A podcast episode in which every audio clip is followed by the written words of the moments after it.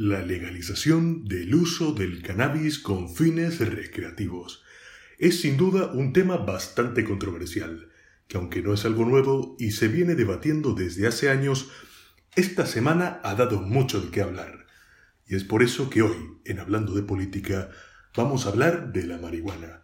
Y vamos a intentar averiguar y entender los motivos por los cuales el negocio de la marihuana sigue siendo ilegal y si realmente vale la pena que la legalicen.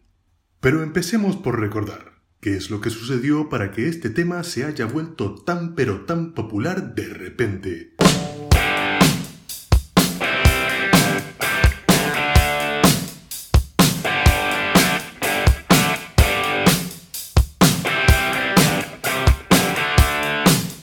Y es que este jueves la Senat y el Ministerio Público realizaron un operativo para desmantelar una red de laboratorios de producción de marihuana genéticamente modificada en el Departamento Central.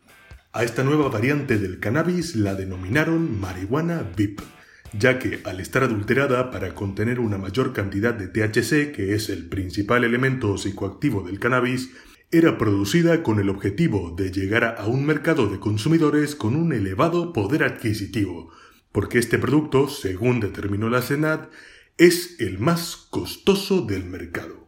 Por supuesto, la Senat pintó la noticia como un golpe durísimo contra el narcotráfico en Paraguay. Esta maniobra no le salió para nada bien, porque el resultado fue una ciudadanía disconforme y furiosa, que alega que este operativo solo es un pequeño golpe contra un pequeño grupo de productores locales, mientras que los verdaderos capos de la droga de este país disfrutan tranquilamente de sus vidas, rodeados de lujos, privilegios y protegidos por la impunidad y por la corrupción del gobierno.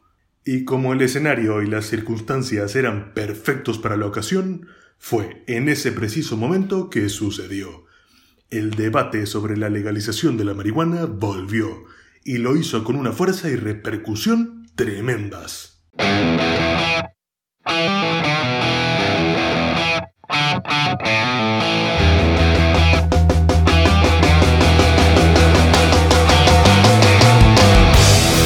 Y por supuesto fue inevitable que los paraguayos nos hagamos la siguiente pregunta. ¿Qué es lo que oculta la prohibición del uso recreativo de la marihuana en nuestro país? Y es que hoy en día ya son muchos los países desarrollados que han optado por legalizar la marihuana tanto para uso medicinal como recreativo.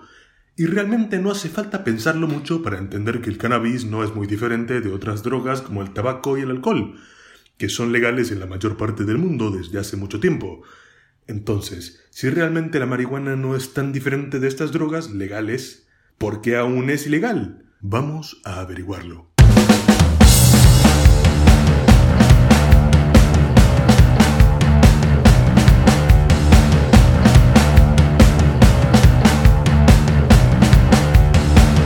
Ahora bien, para encontrar las respuestas a estas interrogantes necesitamos hacer un viaje en la historia y nos remontaremos al año 1920 y es que en este tiempo, en los Estados Unidos entró en vigencia la famosísima Ley Seca, una ley nacional que prohibía la producción, venta y consumo de alcohol en gran parte del territorio norteamericano.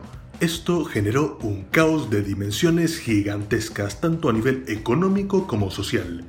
Y es que puede que el alcohol haya sido prohibido, pero su demanda era más alta que nunca y estas millones de personas que tenían un deseo enorme y desenfrenado de consumirlo fueron a su vez el motivo por el que la mafia entró en el juego, con grandes personajes como Al Capone, que veían una oportunidad perfecta para hacerse más ricos y más poderosos. Ahora, analicemos este caso desde un punto de vista más económico, y es que cuando un producto que tiene una demanda muy elevada y cuya producción de repente se prohíbe, se produce un efecto inmediato, y es ahí donde nos adentramos en el mundo de los negocios ilícitos.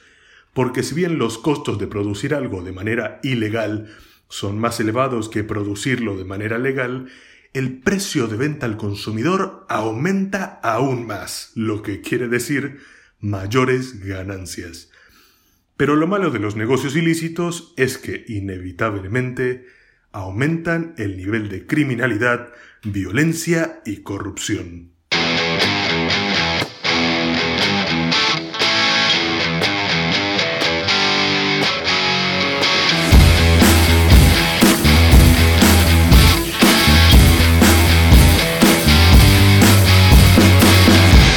Y esta historia de Al Capone, la prohibición del alcohol y las mafias parece no tener mucho que ver con la marihuana, pero en realidad es exactamente la misma situación, con personajes diferentes y un producto distinto.